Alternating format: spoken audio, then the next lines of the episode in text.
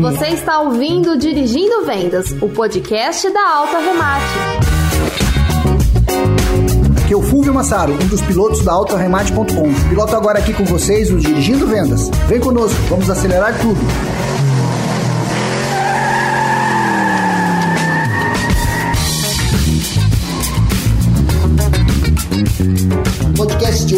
Nosso bate-papo é com Charles Esperandio, diretor de marketing da Movida, Rentacar. Charles, muito obrigado por aceitar nosso convite. É um prazer ter você aqui conosco. Bem-vindo ao Dirigindo Vendas. Obrigado, Fulvio. O prazer é meu. É sempre muito importante e também extremamente prazeroso poder passar um pouco da nossa experiência aí para todos os ouvintes aí do podcast de vocês. Perfeito. No episódio de hoje, vamos falar sobre o posicionamento da Movida, uma das maiores locadoras do Brasil, e como as estratégias de marketing são fundamentais para o sucesso e crescimento da empresa. Charles, o aluguel de carros é um mercado em expansão no Brasil e a Movida está entre as maiores locadoras de carros do país, por oferecer uma frota completa e variada. Foi, inclusive, a pioneira nesse critério, né, Charles? A primeira a oferecer carros premium, enfim. Como que a Movida vem se posicionando como uma das maiores locadoras do Brasil? Vamos lá, Fulvio. A Movida, costumo dizer que ela elevou a experiência do aluguel de carro no Brasil. O brasileiro costumava muito alugar carro no exterior e praticamente não alugava carro no Brasil,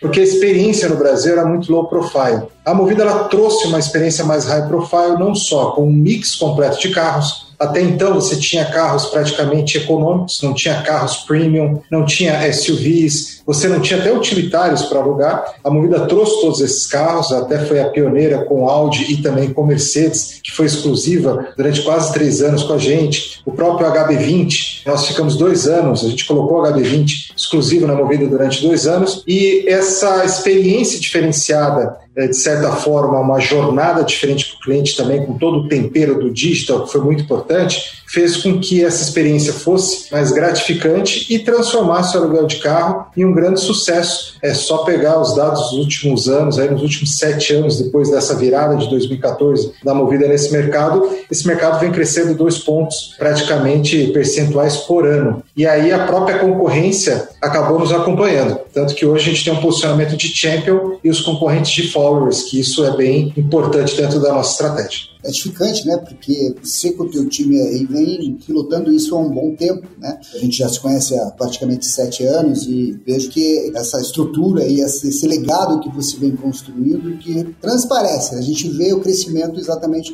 em redes sociais e agora até a semana passada que eu vi que vocês têm um projeto de influenciadores, né? Fala um pouco como que a rede social tem sido acredito que determinante nesse processo né, de crescimento e de entendimento né, desse crescimento do setor.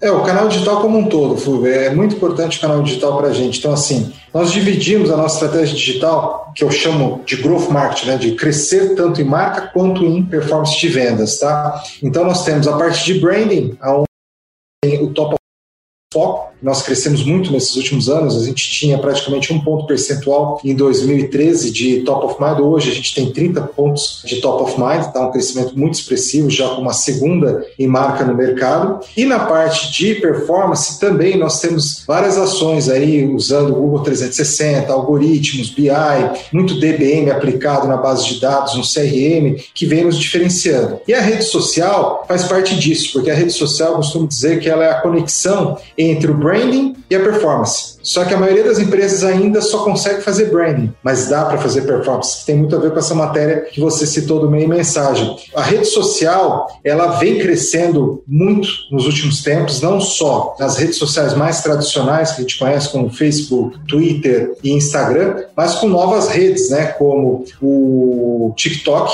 que virou uma febre mundial, e o Clubhouse, né, que para podcast é de extrema importância, que é uma rede social de áudio. E a rede social nós utilizamos desde os primórdios primórdios, né? Desde 2014, quando você tinha praticamente os influenciadores digitais intitulados como YouTubers, nós já começávamos a trabalhar com esse público. De lá para cá, hoje nós temos 68 influenciadores sazonais 25 influenciadores fixos e todos eles divididos por nicho, cada um no seu segmento, vai da gastronomia, que você pode alugar carro para conhecer restaurantes, por exemplo, nas cidades históricas de BH, ou até você desce de avião em Curitiba e vai para Floripa com um carro, curtir o seu surf, depois você volta depois de um fim de semana e vai embora de avião de Curitiba, caso você não queira ir direto para Florianópolis, que por incrível que pareça não tem voos diretos ainda de São Paulo e Floripa. Então só estou pegando esse exemplo porque a rede social ela vai desde turismo até gastronomia até mobilidade. Ela é uma rede onde você passa o teu conteúdo, não só o conteúdo técnico, como também o seu conteúdo pessoal e profissional. E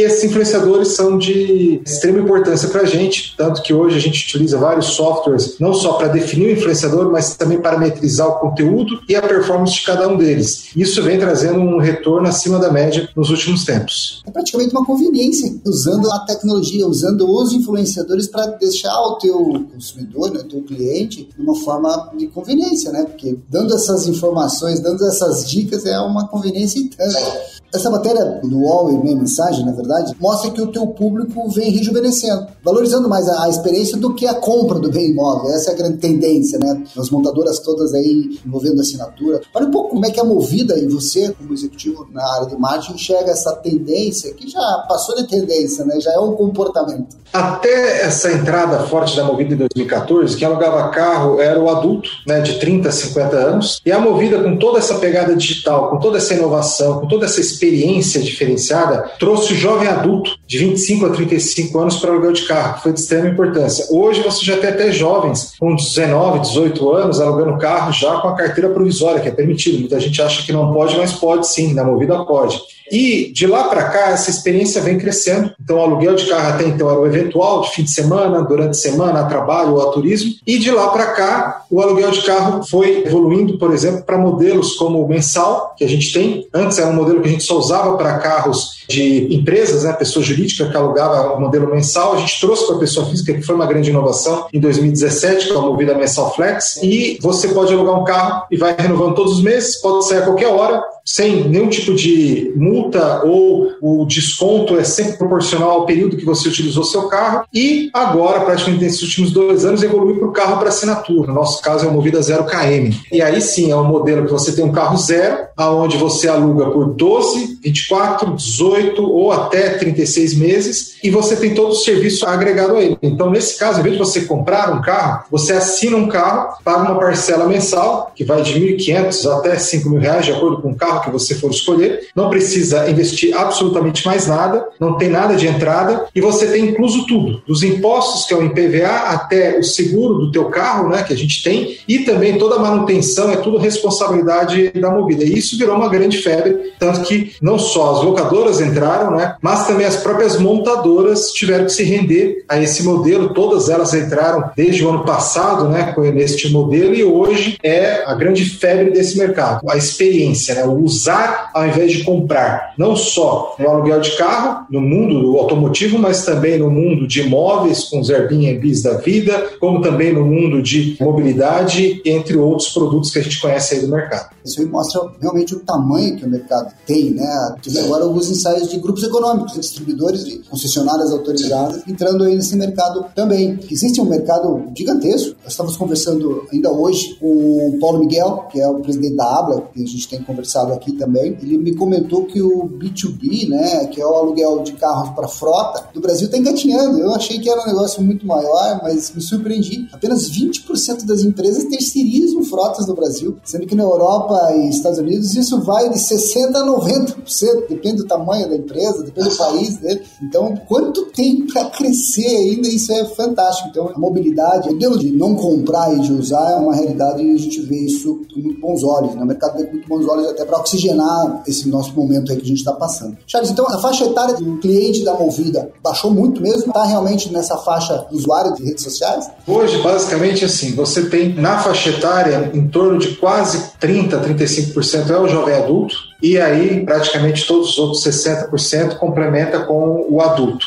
Ainda o adulto é maior, o volume devido ao histórico né, do mercado de aluguel de carros, mas o jovem adulto vem crescendo a passos largos e eu acredito que nos próximos 4, 5 anos vai ultrapassar a faixa etária do adulto. E é interessante também, Fulvio, a classe social, né? Tá? A classe B é quem mais aluga carro, quase 60% do público que aluga carro é classe B, 30% é a classe A e a classe C já representa 10%. A classe C, para você ter uma ideia, há seis anos atrás, não representava nenhum 2%. Então não deixa de ser inclusão, né? E o que vem sendo feito dentro dessa estratégia, se você puder falar, qual é a estratégia para atingir essas pessoas, classe B e C? Praticamente assim, o próprio carro por assinatura é uma estratégia como essa, exatamente a pessoa não vai ter o dispêndio né, de um financiamento, de uma taxa que às vezes ela não quer pagar, ou às vezes até uma carta que não vai ser aprovada no financiamento, ou um carro para entrada, ou dinheiro para entrada. Isso é uma estratégia para trazer classe B e C. Você tem também o próprio modelo eventual, né? Então, todos esses preços, tarifas promocionais que a gente faz. Quinta ou sexta, a gente tem corujões à madrugada para a pessoa alugar carro com preços pela metade. Então, fica a dica aí para quem estiver ouvindo o podcast. Fica nas redes sociais da Movida aí, que sempre tem uma dica aí com códigos promocionais. E um outro ponto também, que é o que trouxe muita classe B e C, foi exatamente trazer o preço certo para esse público. Até praticamente, se você for pegar quase 10, 12 anos atrás, o aluguel de carro representava o valor de um salário mínimo. Uma diária de um aluguel de carro era um salário mínimo. Então, hoje, o aluguel de carro é em torno de 70 a 89 reais. Caiu por 10 praticamente. Então, assim, é trazer o preço correto para o público certo para trazer mobilidade para o consumidor brasileiro. Perfeito. Vou falar um pouco sobre essa questão dos influenciadores digitais, que é uma baita de uma estratégia. Você conseguiu trazer isso para resultados em vendas e hoje é algo sério e você profissionalizou isso dentro da Movida. A Movida é uma das pioneiras em apostar nesse segmento. Como é que está sendo essa experiência de fazer essa gestão dessa turma toda? Porque são 67, se comentou. É uma loucura. Assim, no segmento de aluguel de carro, tenho certeza absoluta que foi a primeira e também, dentre as empresas brasileiras, uma das pioneiras. Até então, no início, a nossa estratégia era brand activation, era ativar a marca, é ter conhecimento de marca. Então, o influenciador falava que alugava carro na movida, para a base dele, arraste aqui e assim por diante. Depois, com a evolução hoje das ferramentas e principalmente também a nossa evolução, nós conseguimos começar a parametrizar. Então, hoje, por exemplo, todo influenciador nosso, primeiro, eu vou definir o influenciador. Eu uso três ferramentas: duas proprietárias e uma de mercado aonde eu consigo ter um score desse influenciador, eu sei quantas visualizações ele tem dos vídeos, quantos seguidores ele tem, quantos haters ele tem, consigo saber se ele tem base comprada de seguidores ou não, eu consigo saber quais os nichos que ele trabalha, quais as empresas que ele já anunciou, eu consigo todas essas informações e aí eu consigo ter um score que vai de 1 a 1000 a partir de 500 pontos, eu defino que esse cara é um bom influenciador. Abaixo de 500 pontos, aí de acordo com a relevância do segmento e do nicho dele, a gente pode estar trabalhando com ele. Porque eu acredito muito no seguinte, não é número de seguidores, e sim engajamento. Tanto que para carro para assinatura, não vou citar aqui os influenciadores, mas assim, nós pegamos dois influenciadores muito conhecidos de economia e a gente pegou um influenciador A e um influenciador B. Quando você foi entrando na percepção, você ia para o A. Mas quando você foi entrando nos dados, o influenciador A tinha 50 mil visualizações dos vídeos, o B tinha 500 mil. O influenciador A tinha 60% de haters, o B, 10. E o score, 986 de 1 a 1000 da escala que eu acabei de falar, enquanto que o outro 346. Então, assim, quando você traz o dado para dentro, você consegue definir o influenciador correto. E aí depois vem o passo mais difícil, que é parametrizar tudo que ele faz, tem que estar tudo parametrizado com links para você saber exatamente do Analytics o que trouxe de audiência e depois dentro do teu canal de vendas ou de um aplicativo ou de um site ou até que sai de uma loja, quanto que esse cara comprou do teu produto proveniente da rede e da base desse seguidor. Então isso para a gente está sendo uma grande experiência e vem crescendo cada vez mais. Tanto que a gente consegue hoje, é aquilo que eu citei, ter uma base de influenciadores muito grande e trabalhar por nicho. Eu tenho influenciador LGBTQI, eu tenho influenciador gastronomia, turismo, turismo, ecoturismo, eu consigo até segmentar de economia, pets, pet lovers. Então, assim, a gente consegue segmentar de acordo com a experiência que a pessoa quer, o produto e o nicho certo do influenciador. Sensacional. Dentro dessa linha de conveniência, né? além das conveniências, conveniências normais que você tem colocado aí como tanque cheio, essas que já são praticamente normais, abre-se exatamente a possibilidade de você ter conveniências fora da curva, né? Eu acho que esse aprendizado dá para começar a buscar exatamente essa conveniência, né? Eu acho que, de novo, a grande mensagem é a conveniência do consumidor.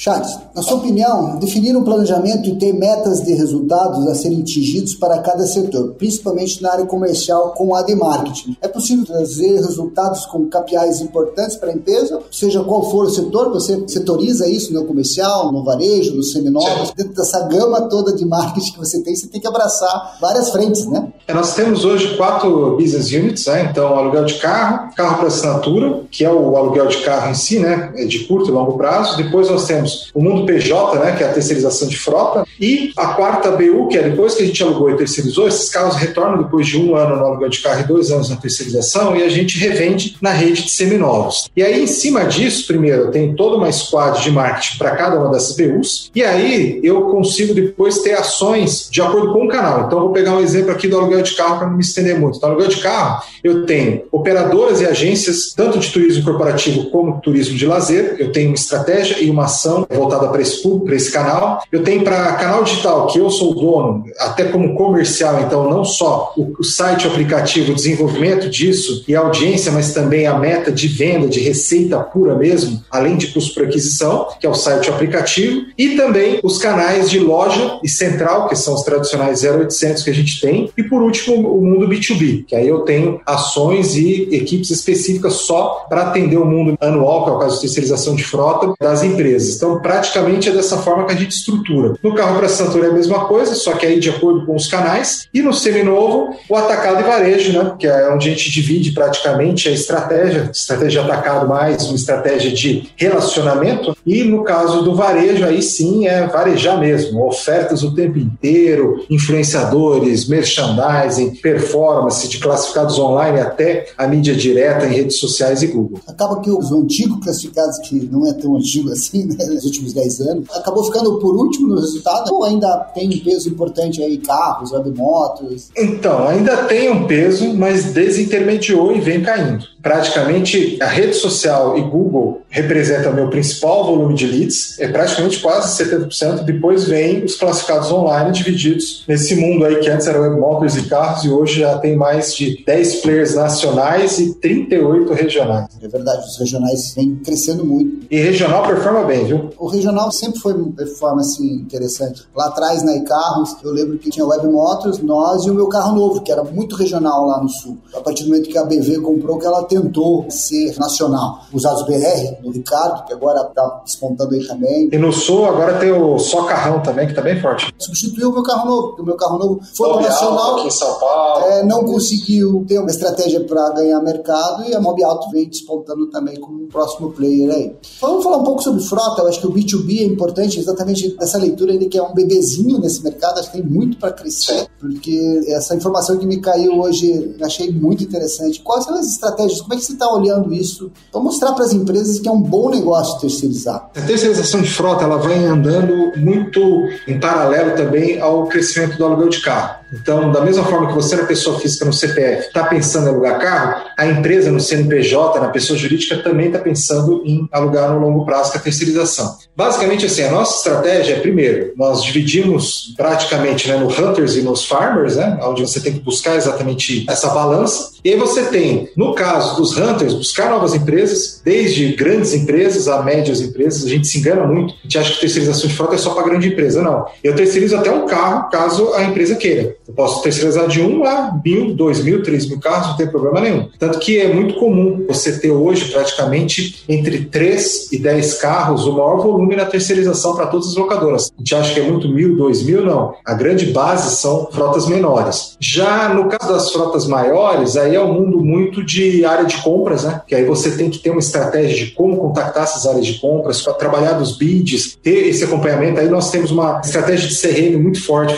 que é onde você tem que acompanhar acompanhar exatamente a entrada do lead, o acompanhamento da carteira de todos os vendedores, como esse acompanhamento está acontecendo, trabalhar também toda essa parte de base de dados para manter essa base de dados sempre atualizada, a gente higieniza e enriquece real time, que eu acho que isso é muito importante também, porque hoje os dados são muito dinâmicos no mercado, então a gente precisa ter, claro, também respeitando todas as regras de LGPD, mas o principal ponto é exatamente montar a estratégia certa para a empresa certa. E principalmente desde que teve essa reforma aí também, já teve algumas reformas tributárias, não essa reforma tributária que vai ser feita agora, mas já teve várias desde o governo Temer, teve uma grande alteração fiscal lá em relação a CAPEX e OPEX, que antes o CAPEX valia muito a pena e o OPEX nem tanto, agora inverteu. Então hoje para uma empresa vale mais a pena ela não ter o CAPEX e não ter o ativo, e sim investir no OPEX, na questão tributária da empresa. E isso fez com que as empresas começassem a buscar mais terceirização de frota ao invés de ter a frota própria. Então isso foi um grande divisor de águas também nesse mercado. Qual o tamanho hoje da frota da Movida na rua aí? Total 128 mil carros. Carro para Dedéu, hein? Para quem começou em 2014 com 2.500, cresceu bastante. Vai crescer mais ainda. Vamos para o Papo Remate. Como é que está a aposta nos carros elétricos? Eu vi que você, nessa mesma matéria lá, fala um pouco das bicicletas, triciclos e também carro elétrico. Quantos e quais veículos dessa modalidade estão à disposição para locação hoje? Olha, nós iniciamos praticamente com essas iniciativas em 2017. Primeiro, fizemos várias ações de pipeline de modais elétricos, né? Então, nós tivemos o trike durante muito tempo na orla do Rio de Janeiro. Trikes eram triciclos elétricos que você andava de pé, praticamente como se fosse um skate com duas pás, onde você conseguia se deslocar na orla do Rio de Janeiro e depois a gente trouxe para outras regiões. Depois a gente acabou entrando também nos tuk-tuks elétricos junto com o Uber em Vitória do Espírito Santo, que a gente disponibilizou também, que você pode usar o tuk-tuk, chama pelo tuk-tuk, você pode também se deslocar com o tuk-tuk elétrico. Em 2018, a Movida comprou uma participação na e-Moving, que aí sim a gente lançou a e-bike, a bicicleta elétrica, que a gente continua com essa opção. Você pode no próprio site da Movida, movida.com.br barra e-bike, alugar uma bicicleta elétrica, tá? Aí no modelo de 15 ou 30 dias, a gente não tem esse modelo eventual igual às bicicletas da Tembice, tá? Depois, nós entramos e fomos os precursores no lugar de carro elétrico. Nós começamos no ano passado, nós temos uma exclusividade com a Nissan, que é o Nissan Leaf. Por que o Nissan Leaf? A gente entende que é o carro mais completo dos carros elétricos que tem no mercado, não só por ser elétrico, mas também pela tecnologia embarcada de e-pedals. Você tem também toda uma questão do banco também extremamente ergonômico, que eles chamam banco gravitacional, que também não cansa suas costas. E o carro elétrico, que é exatamente um dos nossos pilares também de sustentabilidade. Por quê? A Movida é a empresa que tem mais certificações de aluguel de carro de sustentabilidade no Brasil. Nós somos a segunda empresa de capital aberto no Brasil a ter certificação B, que é uma das certificações mais criteriosas do mundo em relação à sustentabilidade. Nós temos o Carbon Free desde 2008, que a gente neutraliza CO2 plantando árvore junto com a Black Jaguar. E também nós temos a presença da Movida no Easy, né? já como uma cadeira definitiva dentro do Easy da B3. Todas essas certificações aumentam cada vez mais a nossa responsabilidade na sustentabilidade. E o carro elétrico é um desses pilares, tanto que a gente vem estimulando bastante com preços também bem acessíveis, inclusive para motoristas de aplicativo. A gente tem motoristas de aplicativo alugando carro elétrico com a gente em São Paulo. Então, hoje é sim uma das plataformas que a gente tende a crescer cada vez mais. Já que você comentou do motorista de aplicativo, ele tem desconto para ter um acesso a um carro elétrico ou é o mesmo condição que o consumidor? Existe uma condição exclusiva para motoristas de aplicativo que a gente tem, mas alguns deles acabam optando por outros modelos, mas assim, existe sim uma condição para motoristas de aplicativo. Como existe condições especiais para motoristas de aplicativo para alocação de veículo com a gente. Hoje, quase 60% da frota que existe aí de motorista de aplicativo no Brasil todo são carros alugados por locadora. Que legal. Charles, quero te agradecer muito a tua participação, foi rápido aqui, nosso bate-papo fluiu bem. Então, o microfone é aberto para a gente compartilhar mais novidades e inovações que você tenha colocado aí em prática dentro do teu board aí. De novo, te agradeço demais pela oportunidade de estar aqui conosco. Obrigado, Fulvio. Obrigado aí a você, sua audiência. Eu que agradeço aí esse convite e, cara, a porta está aberta aqui para compartilhar experiências, jornadas, tudo que a gente puder fazer para melhorar a mobilidade do consumidor brasileiro. A Movida vai fazer sempre melhor, tá bom? Show de bola. Obrigado.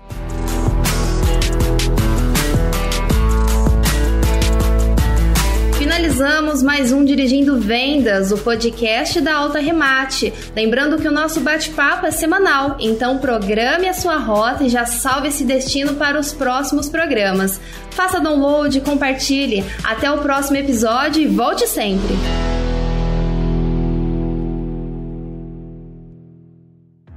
Esse podcast foi produzido e editado nos estúdios da Audio Edge.